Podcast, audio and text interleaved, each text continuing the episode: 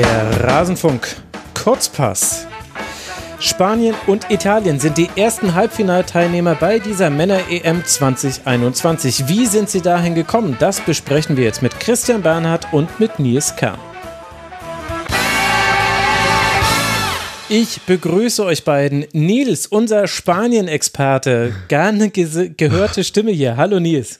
Ja, hallo, ich ring noch ein bisschen nach Luft, aber Immer hallo. ja, ja, gut, jetzt zumindest nach dem Belgien-Spiel. Das hat jetzt mit Spanien wenig zu tun. Aber hallo, schön, dass ich wieder dabei sein darf. Ja, ich freue mich auch, dass du hier bist und ebenso freue ich mich, dass Christian Bernhard hier ist. Hallo Christian. Hallo, wunderschönen guten Abend. Ja, dann wollen wir doch mal sprechen über die ersten beiden Viertelfinalspiele dieser Männer-EM. Wir beginnen natürlich mit dem Spiel des heutigen Abends, also das 18 Uhr Spiel zwischen der Schweiz und Spanien. Und Nils, das war ein dickes Brett, das gebohrt werden musste, obwohl es eigentlich so vermeintlich gut losging. In der achten Minute schon ein von Dennis Zakaria abgefälschter Schuss von Jordi Alba landet im eigenen Netz. Also mal wieder ein Eigentor, haben wir auch, also sehr originell mal wieder. Die, originell. Aber gut, äh, so ist es halt. Man kassiert die Eigentore in Spanien und man schießt sie. Das war das 1 zu 0 und dann konnte man ja vielleicht aus spanischer Sicht erhoffen, okay, jetzt geht das vielleicht dann in geregelte Bahnen über, aber dem war nicht so. Sadan Shakiri kann in der 68. Minute ausgleichen zum 1 zu 1.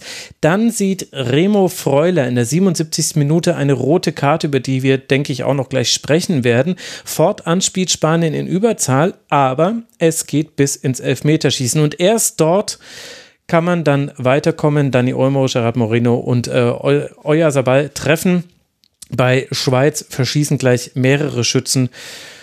Und so ist es dann das Halbfinale, aber auch eben ein sehr zähes Vorankommen. Woran glaubst du, hat das gelegen, dass Spanien sich so schwer getan hat in diesem Spiel? Tja, das ist dann vielleicht ein bisschen die Last des frühen Treffers, auf dem man sich dann ausruhen kann. Und wow, jetzt haben wir schon in der achten Minute unser Topscorer äh, Owen Gold schon sein dritter Treffer hat schon wieder zugeschlagen. Vielleicht haben sie sich da einfach zu sehr ausgeruht und dann ja, hat mal wieder die Schweiz Nehmerqualitäten bewiesen. Also mhm. das Spanien wieder enorme Ballbesitzphasen hatte. Ich glaube 71 Prozent in der ersten Spielhälfte allein, das ist schon mal enorm, aber sie mussten dann eben nicht noch für noch mehr Gefahr sorgen. Busquets und Petri haben das gut äh, verwaltet im Mittelfeld. Es wurde auch immer mal, es, es, ging schon immer mal noch was nach vorne. Ferran Torres hat mir da in der ersten Hälfte ganz gut gefallen, aber irgendwie so dann im Strafraum wieder Morata sich dort nicht so richtig aufgehalten. Aber trotzdem war man zufrieden mit 1-0 Halbzeitführung und hat gedacht, das geht diesmal besser aus als gegen Kroatien. Auch da hat man ja äh, souverän irgendwann mit 3-1 geführt, aber auch da hat man, kam dann noch das böse Erwachen und hier die Schweiz dann doch wie gegen Frankreich gezeigt. Kampf, Glaube kam dann langsam zurück durch Shakiri und dann ja, musste auch Spanien nochmal wackeln, bis zur Karte zumindest.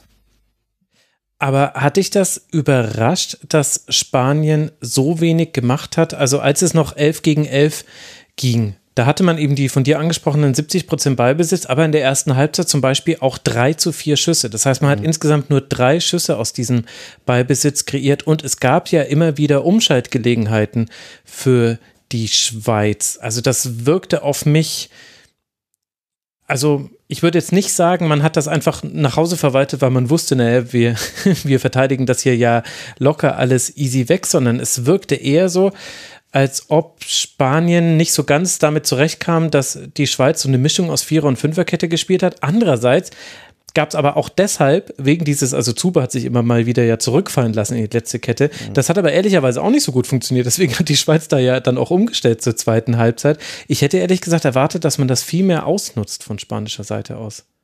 Ja, aber irgendwie, ähm, wie sage ich das, ist Spanien vielleicht dann auch noch nicht so eine Top-Mannschaft. Sind ja auch viele junge Spieler dabei, noch nicht so die, ganz die Killer. Du hast Probleme im Mittelsturm. Morata kam heute gar nicht zum Abschluss. Der steht bei null Abschlüssen. Moreno später hatte die Chancen, aber keine davon reingemacht. Also irgendwie gibt's da noch zu viele Baustellen ähm, in der Mannschaft selbst, wo es einfach vielleicht noch nicht so weit ist, um wirklich eine Mannschaft ähm, so zu dominieren, dass du auch wirklich ja, oder zumindest, dass du eine Top-Mannschaft dominieren kannst, wie die Schweiz. Ähm, hatte vor dem Turnier habe ich immer noch gesagt, Spanien vielleicht Achtelfinale wird schon drin sein.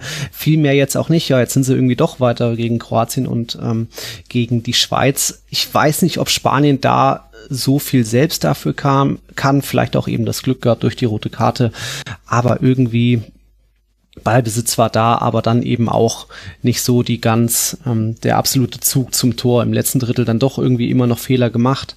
Mhm. Und das ist dann vielleicht auch der Unterschied, wenn jetzt dann eine Top-Mannschaft kommt, wie Italien, da glaube ich, wird das schon dann ziemlich schwierig, die dich dann auch selbst fordert in der eigenen Hälfte. Und da kam ja eben von der Schweiz dann auch eher wenig, äh, vier Abschlüsse in der, in der ersten Hälfte, vier in der zweiten Hälfte. Das war dann auch überschaubar.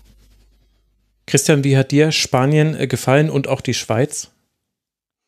Ähm, ich finde, dass es die Schweiz lange Zeit eben auch sehr, sehr gut gemacht hat. Also ähm, gerade in der ersten Hälfte mit der Viererkette, also es gibt Mannschaften, die können auch relativ gut switchen zwischen Dreierkette und Viererkette. Ich, das hat heute gut gepasst von Petkovic. Ähm, und was mir auch gut gefallen hat von Schweizer Seite, ich fand speziell in der ersten Hälfte haben Freuler und Zakaria auch das gut gegen Koke und Pedri gemacht. Also die haben die relativ aggressiv auch zugestellt. Also bei Freuler war es manchmal wirklich so, der war, war fast wie ein Kettenhund bei Koke. Und deswegen wurde da auch schon relativ viel im spanischen Keim erstickt, fand ich. Wenn man jetzt eben das frühe Eigentor weglässt, kam jetzt nicht wirklich viel von den Schweizern aus, äh, von den Spaniern aus dem Spiel raus. Und ähm, von dem her, glaube ich, hatte das schon auch damit zu tun, jetzt das gerade gegen den Ball und ohne Xhaka, der ja ein ganz wichtiger Manderkapitän für sie ist, mhm. auch sehr, sehr gut gemacht hat. Und ähm, finde, gegen Busquets hatten sie ein bisschen Probleme. Äh, das finde ich, haben sie dann zweite Hälfte ein bisschen besser gemacht.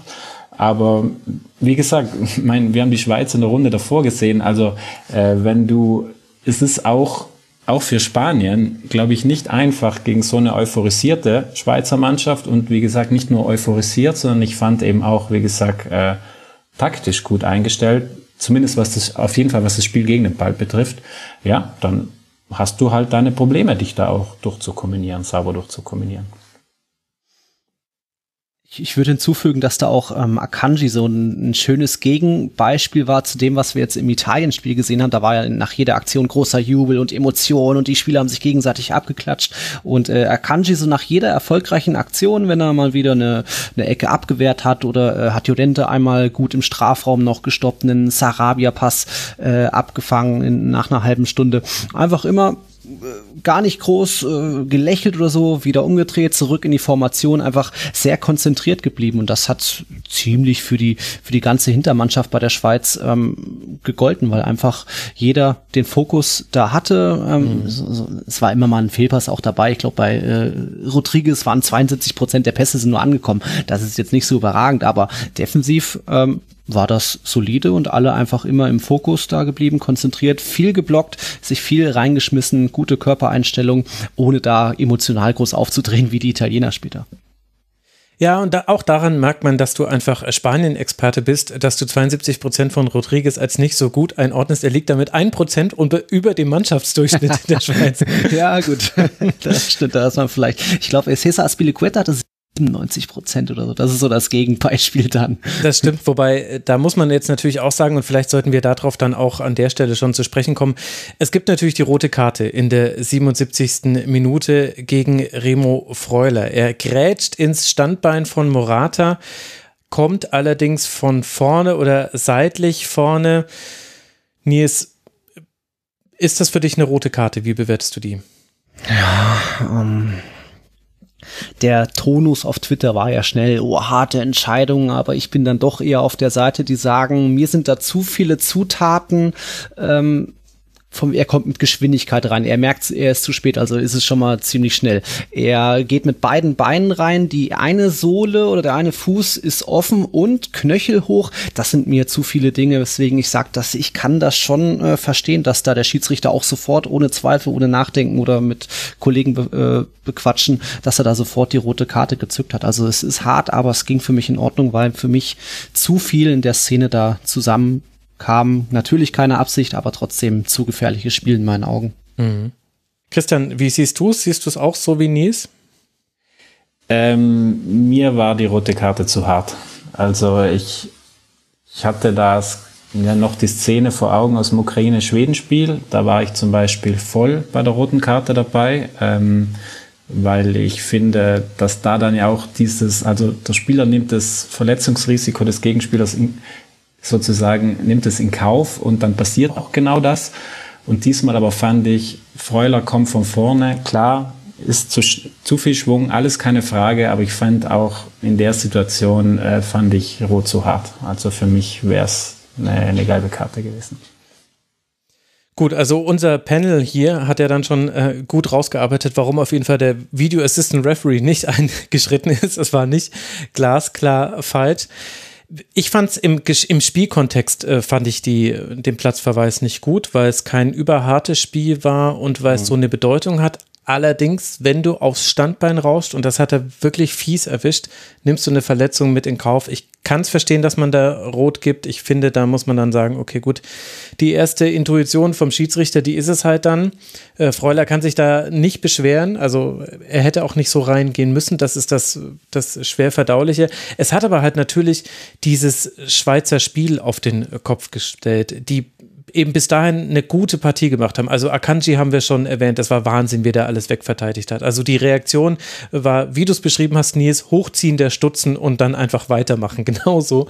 Das war unglaublich. Äh, LW, fand ich, hatte auch äh, ein gutes Spiel.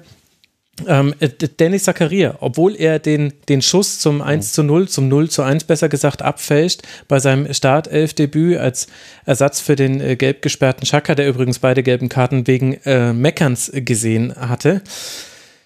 Lasst das einfach wirken, liebe Hörerinnen und Hörer. Äh, Dennis Zakaria fand ich auch, hatte so gute Aktionen, hat äh, so viele Dinge gut gelöst und vor allem die Schweiz hat mit einer Ruhe in dieser Phase, wo man noch in Gleichzahl war, von hinten raus kombiniert, auch im Gegenpressing der Spanier. Das war manchmal auch ein Ticken zu riskant, manchmal ist es ein bisschen schief gegangen, aber eigentlich muss ich sagen, hatte ich da großen Respekt vor, wie man das geschafft hat, wie man dann es mhm. geschafft hat, den Ball dann oft aus diesen engen Situationen herauszuspielen.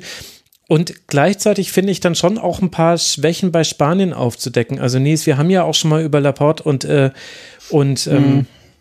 Äh, Eric Garcia. Eric Garcia, genau, äh, danke dir, ähm, äh, gesprochen. Äh, ich finde, das hat man in diesem Spiel auch wieder gesehen. Also gut getimte Flugbälle oder auch Zuspiele zwischen die beiden, die stellen sie wirklich vor Probleme. Ja, zumindest in den letzten beiden Spielen war es äh, Eric Garcia. Heute hat ja dann mal wieder Pau Torres spielen dürfen. Aber ja, die ist irgendwie, ist für mich noch nicht so ganz greifbar. Sie haben auch ihre guten Passquoten und äh, Laporte hat sich auch mal so den Gang nach vorne zugetraut, wurde dann von Seferovic gefault es gibt schon diese guten Ausreißer, aber im Endeffekt waren die beiden dann auch unglücklich beim Gegentor. Irgendwie Laporte statt einen Ball wegzuschlagen, passt seinen Kollegen da so ein bisschen an, der kann dann auch nicht mehr reagieren und so fällt er dann mehr oder weniger ähm, dem Schweizer vor die Füße, sodass Shakiri abschließen kann. Ich weiß nicht, ob das nur Abstimmung zwischen den beiden ist, weil sie sich nicht kennen.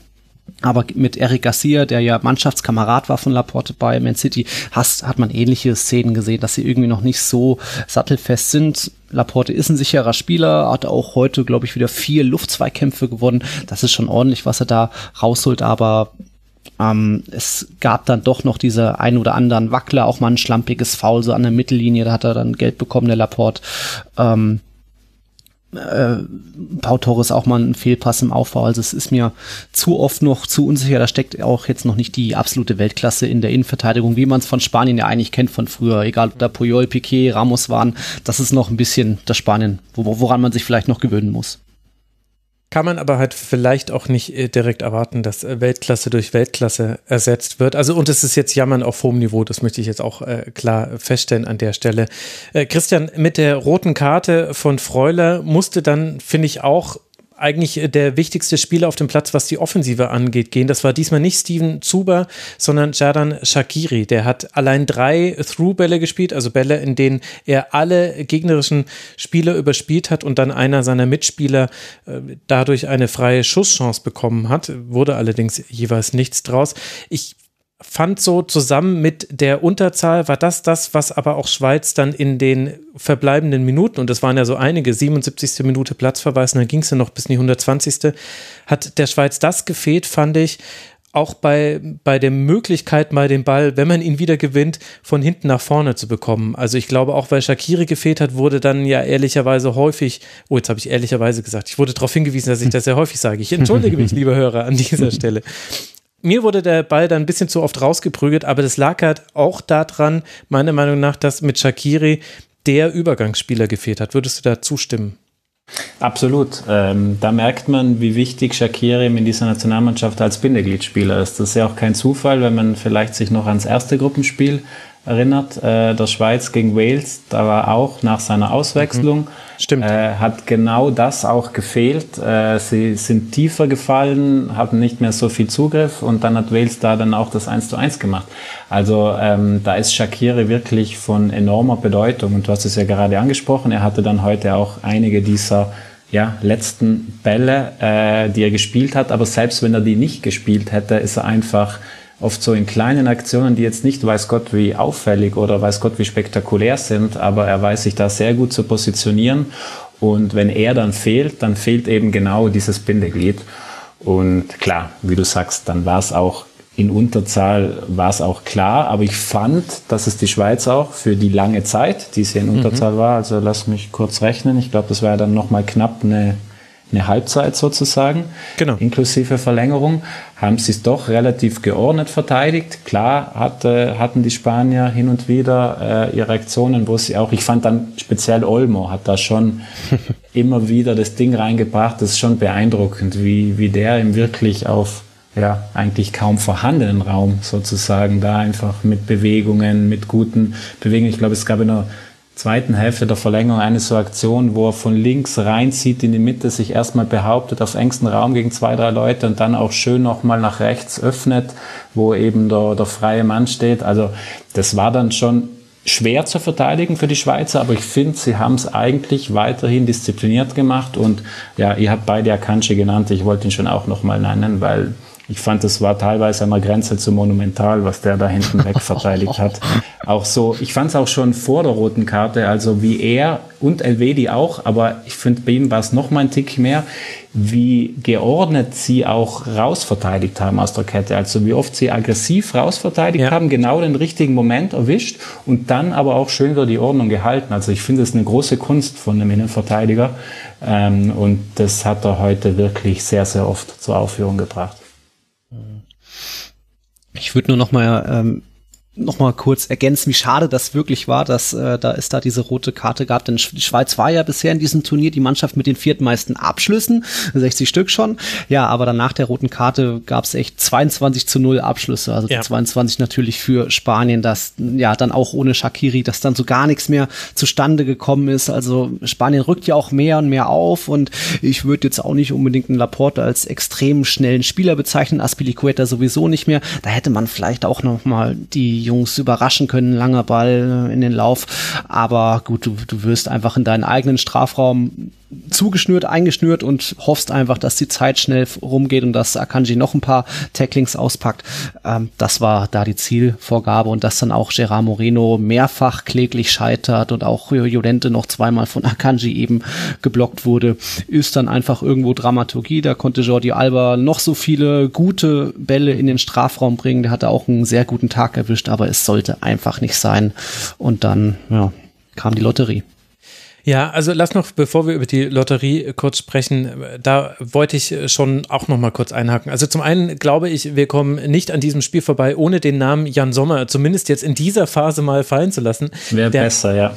Er, er, hat einfach ein wahnsinniges Spiel gemacht und gerade bei diesem 22 zu 0 Schüssen, die es eben einfach ab dem Platzverweis gab. Da waren schon einige mit dabei. Es gab auch ein paar, wo man einfach gesehen hat, Spanien hat ein Problem damit, Torchancen zu verwerten, weil einfach der Schuss war nicht schlecht, also der war nie schlecht, aber er war auch oft nicht so, dass man sich denkt, boah, Wahnsinn, wie hat er den, den jetzt rausgehalten? Aber es gab auch diese Aktion und Jan Sommer hat wirklich ein fantastisches Spiel gemacht, hat, war im Grunde mitverantwortlich dafür, dass man es bis ins Elfmeterschießen geschafft hat. Das fand ich wirklich eine herausragende Leistung.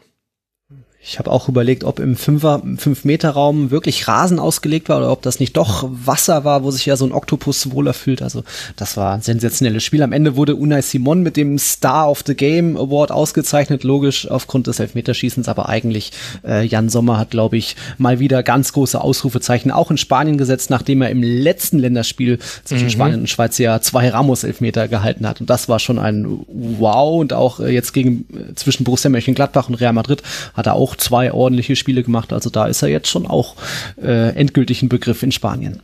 Mhm. Ja, und zu, sorry, und zu Sommer eben, das war ja auch die Fortsetzung des Turniers. Also da kann man ja auch nochmal zurückblicken, was der auch zum Beispiel gegen die Türkei, vielleicht erinnert man sich noch in den ersten Minuten, äh, da kamen vier, fünf wirklich mhm. gefährliche Bälle. Die hat er alle zu, gegen Wales auch ganz wichtige Paraden. Also das war wirklich das komplette Turnier über von Sommer, war wirklich auf einem Niveau, also echt, wo man nur den Hut davon ziehen kann. Und dann noch zum zweiten Mal Vater geworden. Normalerweise ja. lasse ich sowas uh. hier im Rasenfunk raus, aber das war wirklich der Sommer des Jan Sommer. Das muss man einfach so sagen. Also äh, tolle Partie gemacht. An der Stelle allerdings auch, wenn man sich anguckt, wie die Torchancen von Spanien entstanden sind. Du hast es schon angesprochen, Nils, äh, klares Muster. Wir spielen mit einem diagonalen Ball auf Jordi Alba und der legt immer, also wirklich fast immer, mit dem allerersten Kontakt schon nach ja, innen. Direkt. Und er macht das so gut, wie er entscheidet, ob er in den Rückraum legt, da stand dann in der Regel Olmo, oder ob er eben zwischen äh, Torhüter und, also zwischen 5-Meter-Raumkante und äh, Strafstoßpunkt legt, äh, so dass der Torhüter nicht hinkommen kann. Er hat das so, so gut gemacht. Mhm. Und ehrlicherweise, also weil du auch Jordi Alba schon angesprochen hast, habe ich dann nicht verstanden, warum dann erst in der 113. Minute dann letztlich das Innenverteidiger-Duo hinten aufgelöst wurde mit der Herausnahme von Pau Torres, weil es war klar erkennbar, von der Schweiz kommt offensiv nichts mehr. Die haben in einem 5-4-0 verteidigt. Irgendwann war es ein 4-4-1, aber es war, es war auf jeden Fall sehr, sehr tief. Und äh, das war schon kein falscher Neun mehr, sondern eine versteckte Neun. Das war eigentlich keine Neun mehr auf dem Platz. Und kannst du mir das erklären, warum da nicht früher Luis Enrique sagt, ich möchte noch jemanden haben, der auch den Ball verteilen kann, dahin, wo es weh tut? Tja, vielleicht war das dann einfach noch die äh, falsche Hoffnung, dass es doch einfach noch der Knoten platzt bei Gerard Moreno. Ähm, vielleicht sind dann auch die Möglichkeiten begrenzt, ob man dann noch einen Adama Traoré reinbringt, äh, wäre jetzt vielleicht auch nicht die Wunderwaffe mhm. gewesen für eben so Direktabnahme im Strafraum. Das ist ja eigentlich auch eine Spezialität vom Gerard Moreno, aber ähm, ganz komisch, komisches Spiel. Ich musste auf jeden Fall hervorheben, diese linke Seite, das ist ja auch so ein bisschen eine Barca-Achse. Natürlich Jordi Alba, dann aber auch noch Petri und Busquets, wie die sich schicken können und dann dieses Muster, dass Alba direkt in den Strafraum äh, den Ball zurückgibt, das äh, kennt man beim FC Barcelona sehr gut und dann hast du da schon eher mal dann einen Messi stehen oder einen Griezmann und so und irgendwie heute sollte es einfach nicht sein, aber warum er da nicht anders wechselt, hat ja das Kontingent, hat das voll ausgeschöpft? Ja, 1, 2, 3, 4, 5, 6. Wie, war, wie ist denn das mit in der Verlängerung noch einen zusätzlichen? Ja, ja, also er, er hat es ausgeschöpft, aber halt, ja. ich meine, also ich wundere mich einfach immer noch ein bisschen darum, so so gut Spanien spielt, aber dass ein Thiago anscheinend mehr als ja. so eine 10-Minuten-Rolle nicht spielt in diesem Kader, das finde ich einfach interessant. Und bei so einem Spiel, wo man ehrlicherweise sagen muss, wenn Spanien hier ausschneidet im Elfmeterschießen, dann wird das Thema. Dann wird man die Frage stellen, a, die ewige Diskussion, warum habt ihr eure Chancen nicht genutzt, aber eben auch, habt, hättet ihr da nicht vielleicht noch mehr Risiko gehen müssen, weil der Gegner hat nichts mehr anderes getan, als tief zu verteidigen. Es gab nicht die Gefahr des Konters und den hättest du auch mit einer Restverteidigung aus zwei Leuten hinbekommen. Da, da musste ich drüber nachdenken. Vor allem, als dann mhm. Busquets den allerersten Strafstoß verschossen hat mhm. im Elfmeterschießen.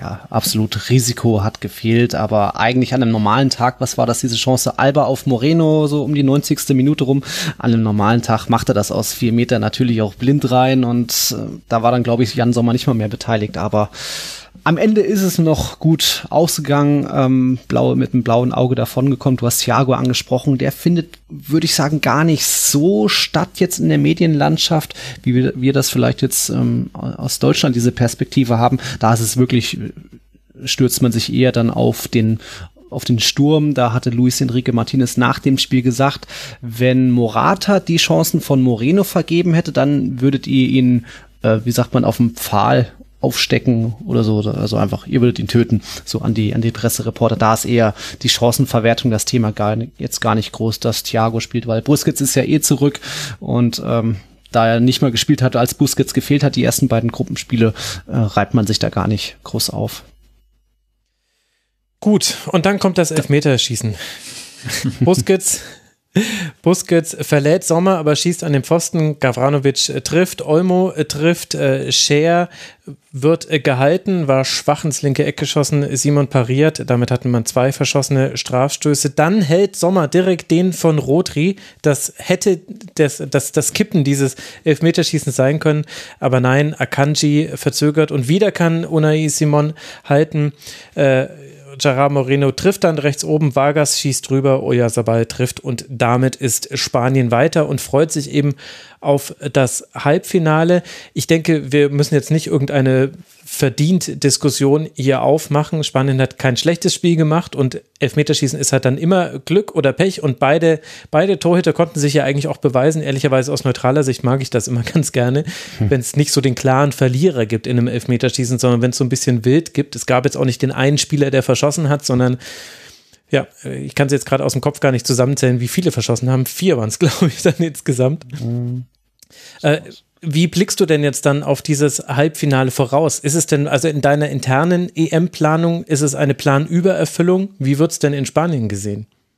Äh, in meiner Planung ist das eine Erwartungsübererfüllung auf jeden Fall. Dafür war äh, die Kritik vor dem äh, Turnier schon groß. Man hatte eine schwierige Vorbereitung auf das Turnier mit nur einem Testspiel, dann eben kurze Quarantäne der, der Mannschaft. Also da ist schon mal schwierig. Busquets, das Herz und Gehirn der Mannschaft hat gefehlt, die ersten beiden Gruppenspiele. Das waren dann eben auch nur zweimal Punkteteilung, aber am Ende hat das noch gereicht. Aber für Achtelfinale viel mehr habe ich da jetzt nicht gesehen. Aber jetzt ist eben die große Frage, wenn da jetzt mal ein richtiger Top-Gegner kommt, also so Kaliber Italien, auch Belgien hätte da spannend werden können, wenn die mit Geschwindigkeit ankommen und mehr Risiko eingehen, dann glaube ich, wird Spanien da ziemlich schwimmen hinten, egal ob Laporte mit Eric Garcia oder mit Pau Torres spielt. Ähm, das wird spannend und in Spanien sind Hoffnungen und Erwartungen natürlich trotzdem groß. Äh, man ist ja immerhin nicht nur der vorletzte Europameister, sondern auch der vorvorletzte Europameister und warum nicht wieder der neue? Jetzt auf einmal, da schwimmt man immer schnell, ähnlich wie man es in Deutschland vielleicht auch kennt, zwischen Katastrophe und zwischen ja, EM-Titeltraum. Mhm. Also das ist da immer alles oder nichts. Schön, dass es auch in anderen Ländern so ist, diese etwas anstrengende Gemengelage.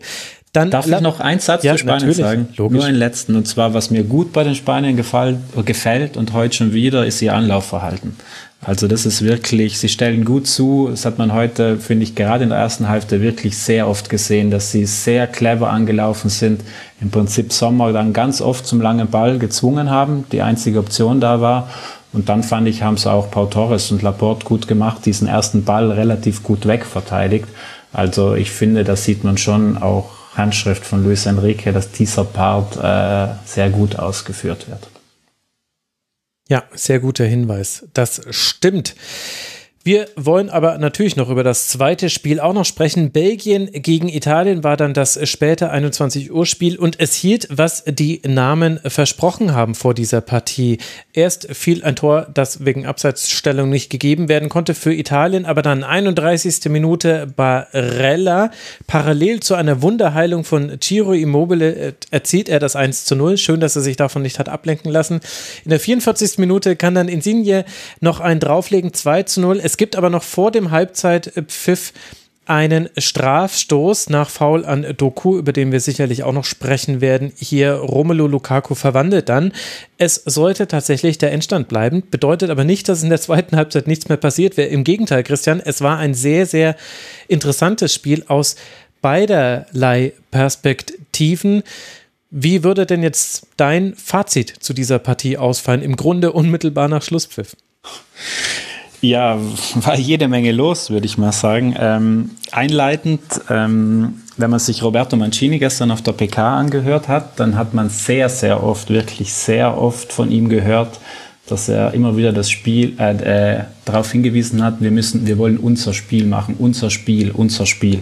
Mhm. Und man hat gemerkt im Vorhinein, das war jetzt so ein Spiel der Italiener. Sie haben jetzt lange darauf gewartet, dass sie diesen großen Namen bekommen ähm, in einem Turnier, also im Turniermodus.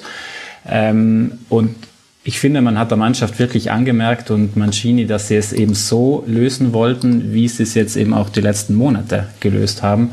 Und ich fand, das ist somit das Wichtigste, was Italien aus diesem Spiel mitnimmt, dass eben ihre Art und Weise, Fußball zu spielen, die sie jetzt, ja, einige Jahre unter Mancini sozusagen aufgebaut haben, heute dann auch erfolgreich gegen ein Top-Team, gegen den ersten der Weltrangliste funktioniert hat. Also das so als Basis erstmal. Das war, glaube ich, wirklich Mancini und auch der Mannschaft sehr, sehr wichtig. Und ich glaube, dem sind sie ja auch sehr gut nachgekommen, so generell als ersten Eindruck. Nies, wie haben dir die Italiener gefallen? Es ist schon erfrischend positiv, wie viel, mit wie viel Tempo die Mannschaft da anläuft, sowohl ob sie nicht im Ballbesitz ist oder auch ob sie den Ballbesitz hat. Also man sieht immer, wie Spieler auf den Außenbahnen starten, wenn irgendwie Verratti auftritt und einen auf die Reise schickt. Äh, du hast so viel individuelle Klasse auch bei einem Barella, der sich auf engem Raum durchsetzen kann und dann auch alle einfach haben diese, diese, diese Lust drauf zu knallen. Also das, da ja. gibt's nicht groß die kunstvollen Schüsse, sondern einfach rein und weitermachen, Emotionen. Das ist wieder dieses typische, oh, die singen bei der Hymne alles mit, aber das transportieren die einfach 90 Minuten mit auf den Platz, feuern sich gegenseitig an. Die sind auch so ehrgeizig, dass sie sich auch mal ein bisschen anschnauzen von hey, du, du musst hier hinten mehr, mehr hinterlaufen. Da gab's so ein paar Szenen, aber das ist dann eher auch, wird in positive Energie umgebündelt und wie dann auch ein äh, Lorenzo Insigne, Insigne an, antreibt und das, das den Ball einfach mit nach vorne trägt und dann aus 22 Metern in den langen Winkel genau trifft. Ich glaube, das ist so sein, sein äh, Signature-Move wahrscheinlich, aber es ist sensationelle Mannschaft, erfrischender, toller Powerfußball, wenn jetzt nicht nur das Zeitspiel wäre. Aber gut, das ist ja bei jedem Spiel. Ja, da müssen wir später auch noch drüber sprechen. Aber lass mal erstmal bei den schönen Aspekten bleiben. Christian, das war für mich eine der interessanten äh, taktischen Beobachtungen in dieser Partie es war so, dass Belgien in seinem normalen 5-2-3 stand gegen den Ball und Italien dann in seinem äh, ja, es ist ja eigentlich gar nicht ein 4-3-3, sondern sie bauen ja mit einer Dreierkette auf, weil Spinazzola sehr weit nach vorne schiebt. Das ist jetzt auch wirklich keine Neuigkeit mehr in, zu diesem Zeitpunkt des Turniers. Aber was ich eben interessant fand, war, wie gut es geschafft hat, Italien um diesen Dreier Block äh, herumzuspielen, also Doku, Lukaku und De Bruyne. Um De Bruyne hat sich Jorginho quasi in Personal, in direkter Zuordnung gekümmert. Und wenn man dann erstmal um diesen Block herumkam, und da war auch gern mal der lange Ball mit dabei, den man dann aber vorne sehr gut verarbeitet hat, dann hatte man im Zentrum oft sogar ja fast schon Überzahl. Also bei, bei diesem äh, Insigne-Treffer hat man es richtig deutlich gesehen, weil er geht an einem Gegenspieler, an Thielemanns, den wackelt er aus, geht diagonal auf den Strafraum zu und es gibt nur noch Thielemanns und Vermalen, die ihm, äh, Entschuldigung, Alderweireld und äh, Vermalen, die ihm entgegenstehen. Keiner von beiden rückt raus, ist auch immer eine schwierige Situation für einen Innenverteidiger. Deswegen kann er diesen Schuss dann quasi ohne großen Druck dann in den Winkel setzen. Ich fand, das hat Italien sehr gut offengelegt, wie man das Zentrum und die Halbräume überfluten kann und dann, sobald man hinter der ersten Pressinglinie ist, eigentlich oft auch in der Gleichzahl spielen kann, was ja untypisch ist. Also ich finde genau das, was du angesprochen hast, das belgische Anlaufen, das hat dann gezeigt, wie solide diese italienische Grundstruktur mittlerweile ist. Ich fand es auch total auffällig, dass eben, also De Bruyne, äh, Lukaku und Doku waren ja wirklich auf einer Höhe und haben einfach dieses Zentrum zugestellt, mhm. auf die Passwege, auf Verratti und auf äh, Jorginho und haben im Prinzip die Italiener so über rechts gezwungen, über die Lorenzo, das Ganze erstmal von hinten aufzulösen. Und das ist ja erstmal ein guter Kniff, weil die Lorenzo ist jetzt nicht unbedingt den, den die Italiener da im ersten Moment quasi da in der Position sehen. Aber, und jetzt kommt's eben, wenn du so intelligente Mittelfeldspieler hast wie Barella äh, und auch Verratti und Jorginho logischerweise, die ich finde, also ich, es, ich finde, es gibt kein Mittelfeld bei dieser EM, das es schafft, immer wieder auch durch Laufwege, gerade Barella ist ja Unmengen von Kilometer unterwegs, mhm. immer wieder auch diese Halbräume zu finden und anspielbereit zu sein und so das Ganze dann auch aufzulösen, selbst wenn du jetzt, wie es in Belgien, finde ich, am Anfang gut gemacht hast, sie erstmal auf die Lorenzo rauszwängst, dann zeigt das eben, wie wahnsinnig stabil das ist bei den Italienern. Also diese, diese Vielfalt, die sie da im Mittelfeld haben. Und sobald sie dann erstmal in diesen Halbräumen drin sind, mit Barella oder mit Verratti, dann haben sie wieder die nächste Palette an Optionen, weil wie, wie ihr eben angesprochen habt, dann schiebt Spinazzola über links an, ist hoch oder steht breit. Ähm, Insigne rückt ja dann rein, fand heute Insigne noch mehr fast zentral als manch anderes Spiel. Und ich finde auch diese Variabilität hat heute zum Beispiel Käse auch sehr, sehr gut gezeigt. Mhm. Denn eigentlich ist ja, wenn man auch so Berardi bis jetzt im Turnier gesehen hat, haben sie es immer versucht oder meistens über rechts sehr, sehr breit zu sein, um das Spielfeld eben breit zu machen, um dann auch diese Verlagerungen zu haben. Und Käse aber heute, finde ich, hat auch sehr gute so Wechsel gefunden. Er ist manchmal breit geblieben, ist aber auch sehr oft zentral reingezogen, um dann in Abschlussposition Positionen zu kommen. Und also das ist wirklich bei den Italienern von den Abläufen, vom Stellungsspiel ist das wirklich so schwer auszurechnen. Und ich finde, das 1-0 war dann so ein bisschen so, ja, das sind so viele von diesen Zutaten, wie dieses italienische Gemälde bei dieser M ausmachen, halt dazugekommen. Du hast dieses brutal aggressive Gegenpressing eben von Verratti, mhm. der das überhaupt erst möglich macht.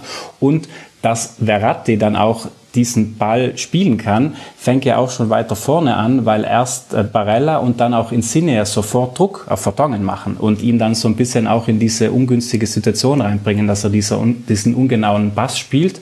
Ja, und am Ende das Finish von Barella ist halt auch alles andere als, wie soll man sagen, also alles andere als schlecht, so fängt es schon mal an.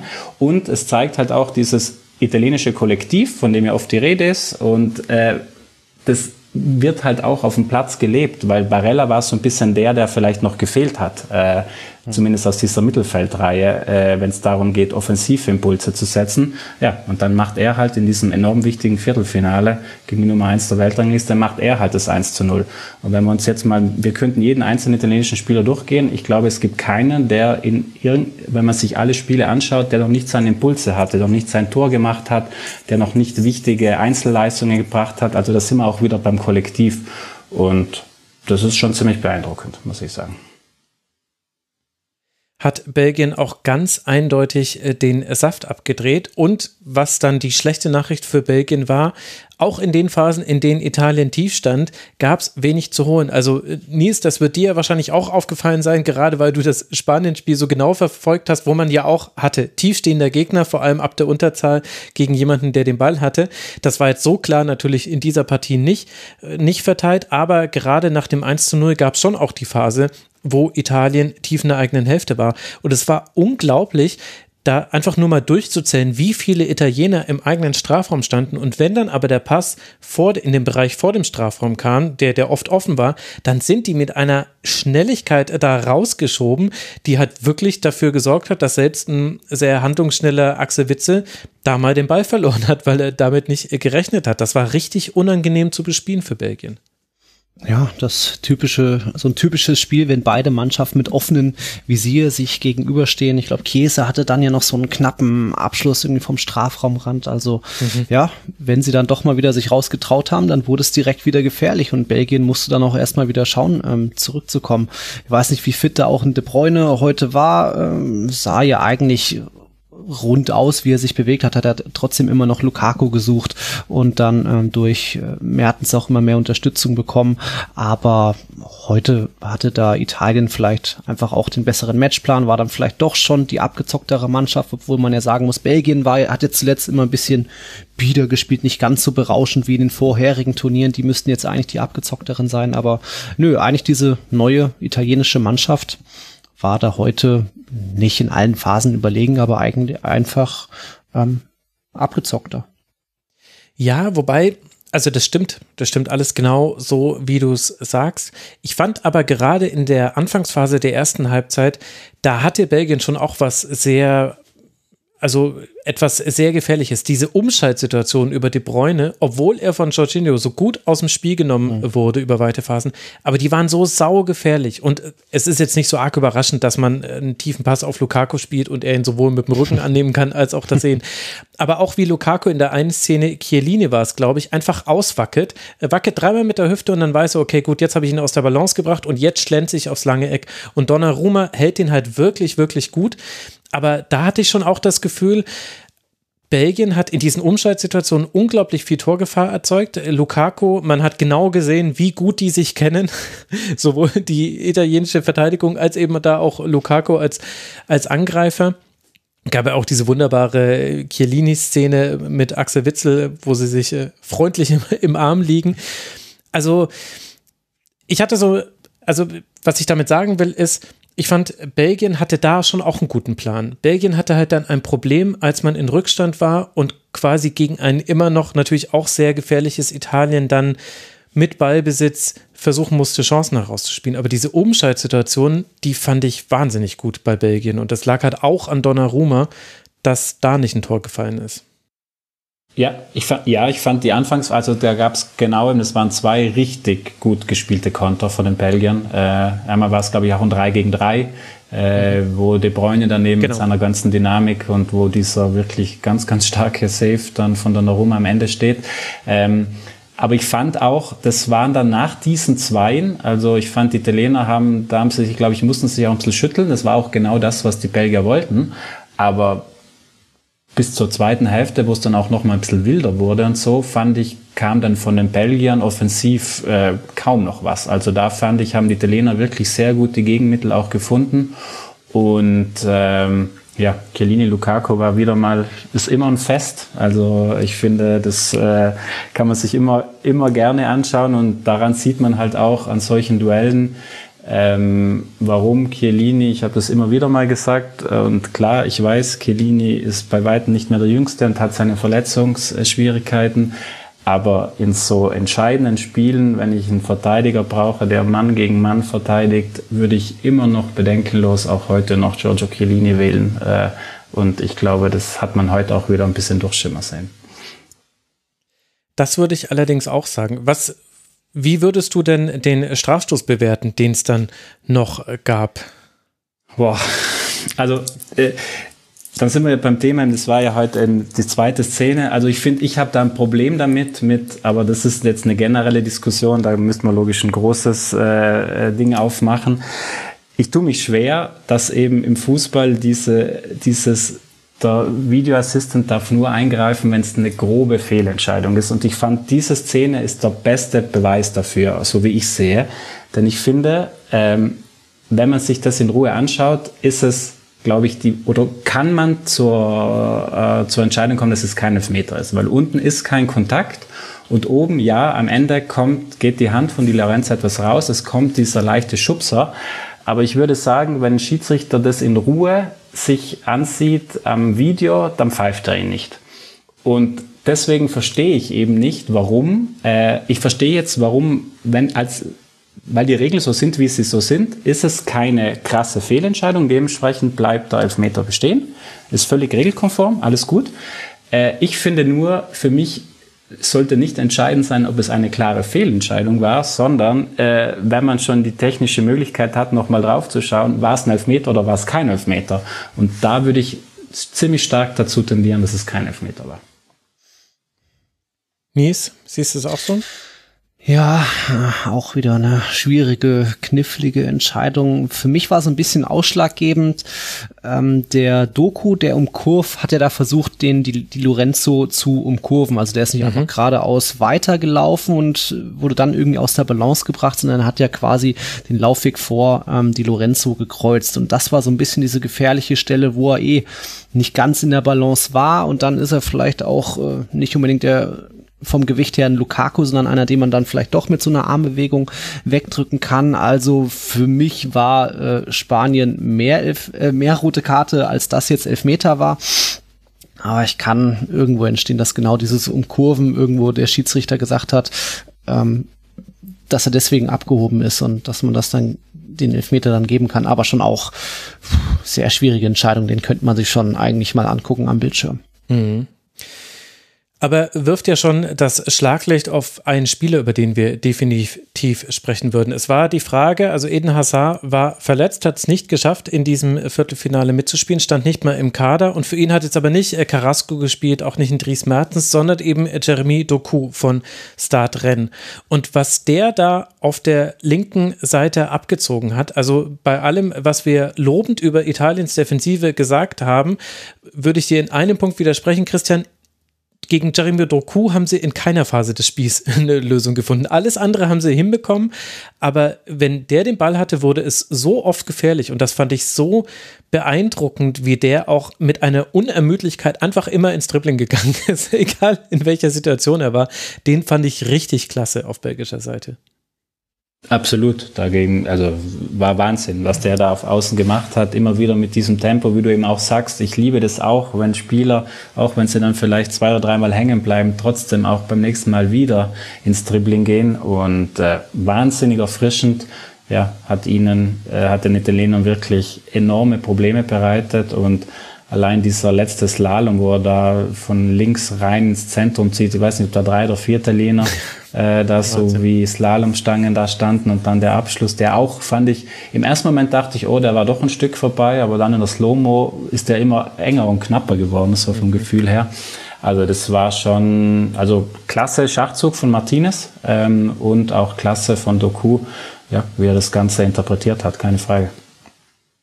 Von den Dribblings her hat das eher an einen kleinen Argentinier erinnert, also so acht starke Dribblings. Das hat mich eher an Lionel Messi erinnert. Er war ja auch an dieser einen Top-Chance von Lukaku genau. beteiligt, wo dann die dann noch Spinazzola so mit dem Oberschenkel abgewehrt hat, hat er eben auch so den Ball äh, einfach sich durchgesetzt, auf die Bräune rausgelegt. Also auch ein ziemlich kompletter Auftritt für, für einen Spieler, den ich bis dahin jetzt noch nicht so kannte, war ich schon ziemlich überrascht. Starkes Spiel.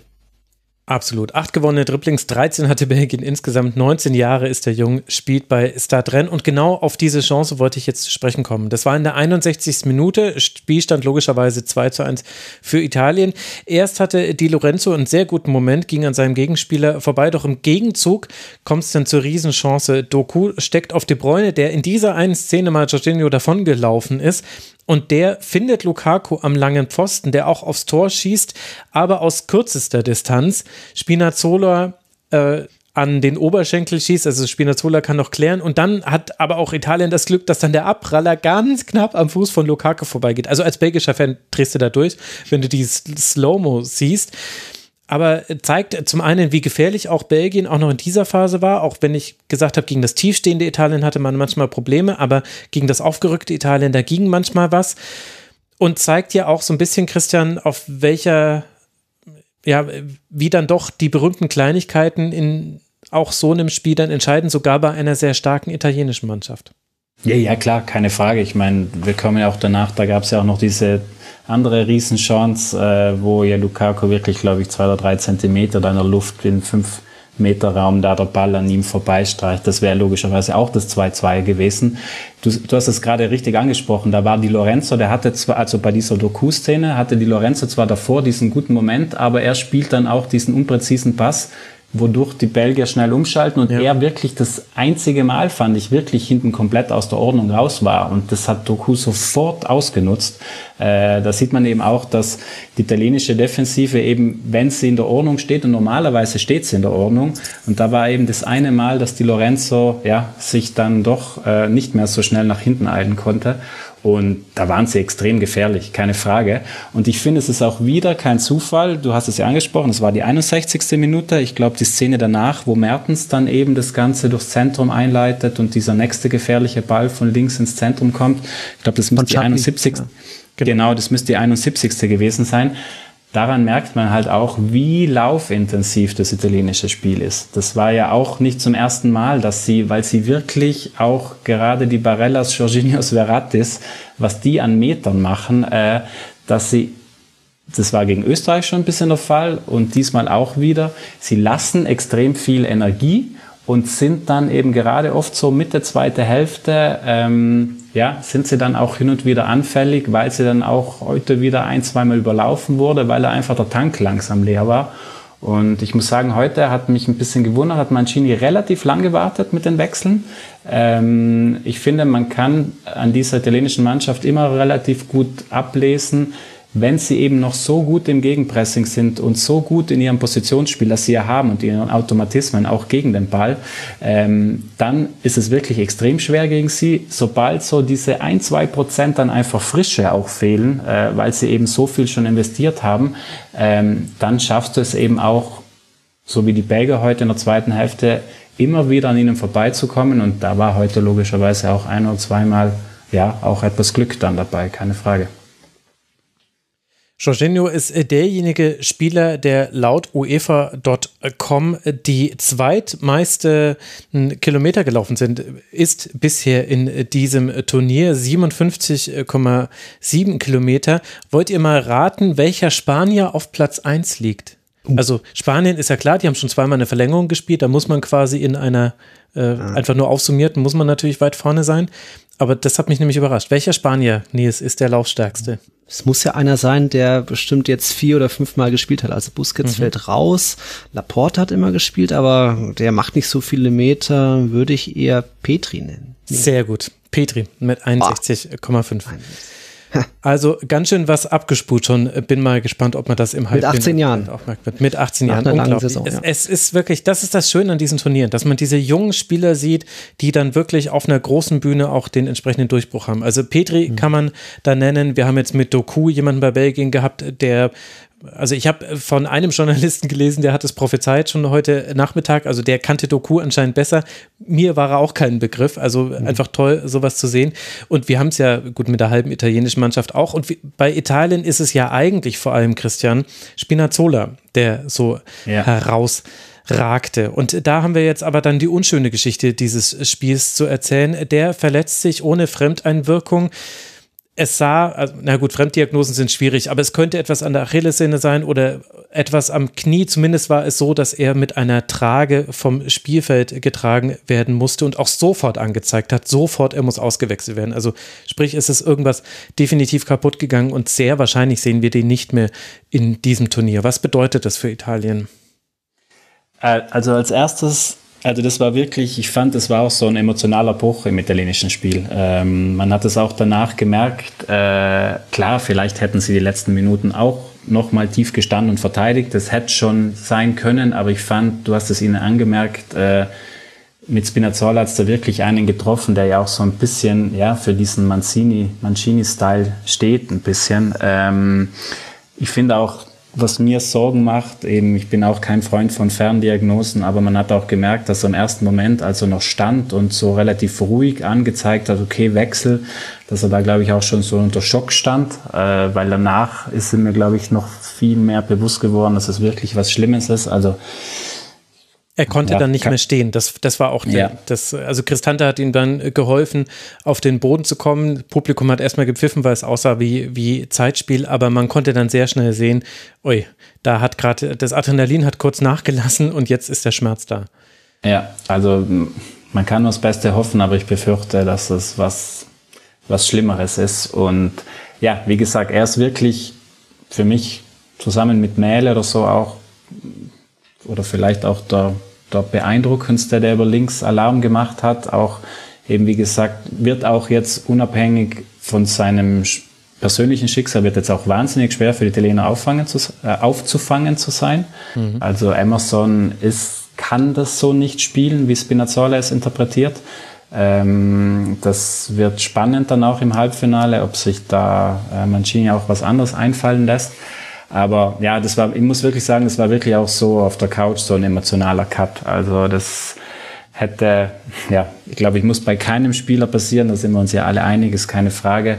Aber bei einem, der jetzt unbedingt nicht bei, glaube ich, vielen vor dem Turnier groß in den Büchern gestanden ist, der einfach so erfrischend die ganze Zeit das italienische Spiel geprägt hat, immer wieder angeschoben hat, auch immer in diesen Halbpositionen, teilweise in diesen Wechselspielen mit Insigne und Verratti, dieses Dreieck da auf links, das äh, äh, war auch ja, einer der Schlüssel, der italienischen Schlüssel bisher in diesem Turnier.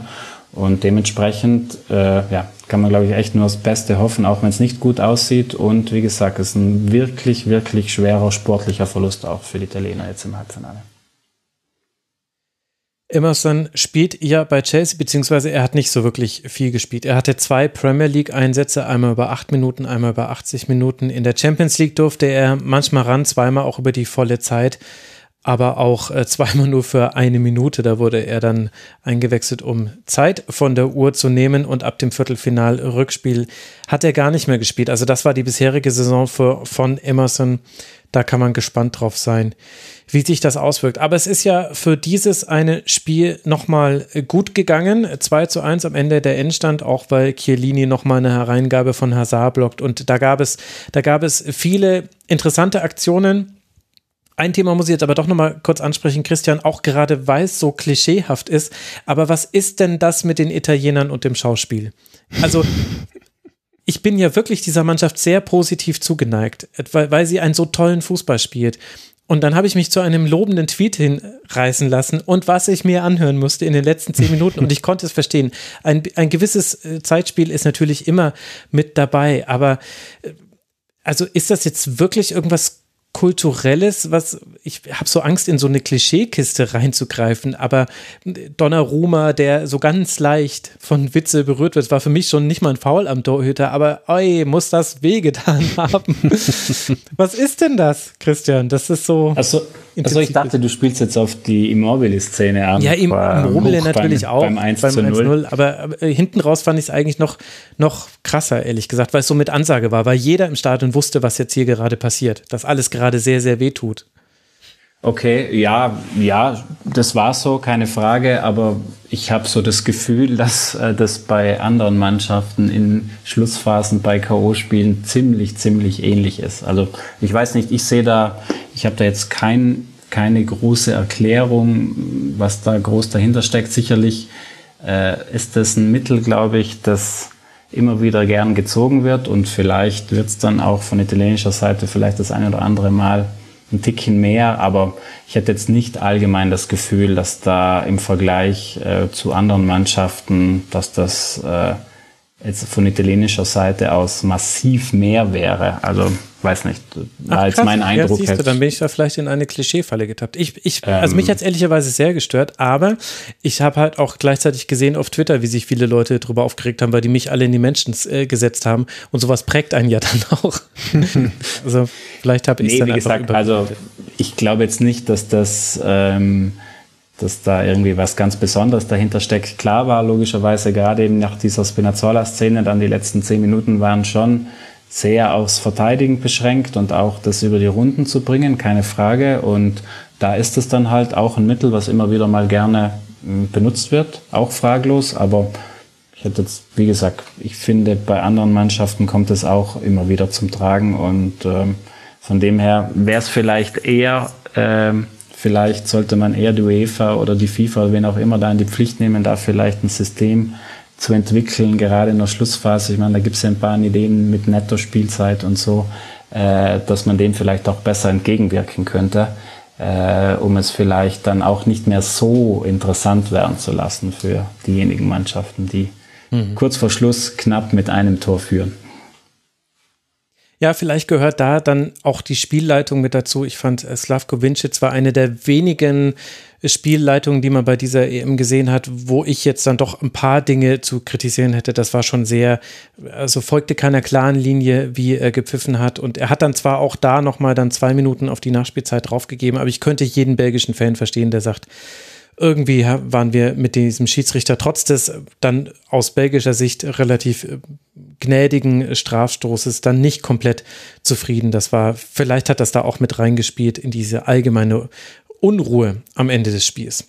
Ich würde sagen, nachdem das jetzt schon ein Kurzpass XXL geworden ist, ohne dass wir das drei das geplant hätten, lasst uns an der Stelle Schluss machen, denn wer weiß, ich habe das noch nicht mit euch besprochen, aber vielleicht hören wir uns ja nochmal in einer ganz ähnlichen Konstellation nach dem Halbfinale. Dieser Gedanke kam jetzt auch erst, während wir das hier aufgenommen haben. Deswegen machen wir doch an der Stelle Schluss. Italien gegen Spanien, das erste Halbfinale am Dienstagabend um 21 Uhr. Ich danke euch beiden sehr herzlich. Ganz herzlichen Dank an Christian Bernhard. Danke dir. Ja, vielen Dank euch. Und äh, danke an Nils Kern vom Tiki Taka Fußball Podcast, der La Liga Podcast at Nils Kern 17 auf Twitter. Danke dir, Nils, dass du mal wieder mit dabei warst. Un placer, gracias. De nada. Und dann danke ich euch, lieben Hörerinnen und Hörer, für eure Aufmerksamkeit. Eine wichtige Ankündigung. Morgen werdet ihr nicht mich im äh, Kurzpass hören, sondern Tobias Escher. Er wird eine Moderation für mich übernehmen. Und äh, dann werden wir uns nach dieser Folge dann wieder zu den Halbfinals hören. Für die spielfreien Tage zwischen Halbfinals und Finale. Da sind dann wieder Kurzpässe geplant. Das ist der aktuelle Stand. Und außerdem natürlich noch der Hinweis, der Rasenfunk bleibt weiter werbe- und sponsorenfrei. Wir finanzieren uns allein über euch, liebe Hörerinnen und Hörer. Wie ihr das tun könnt, erfahrt ihr auf rasenfunk.de slash supportersclub und unter kiosk.rasenfunk.de könnt ihr uns auch unterstützen, indem ihr euch Tassen, T-Shirts, Caps oder was auch immer von uns kauft. Ich glaube, viel mehr gibt es auch gar nicht. Beanies habe ich noch vergessen.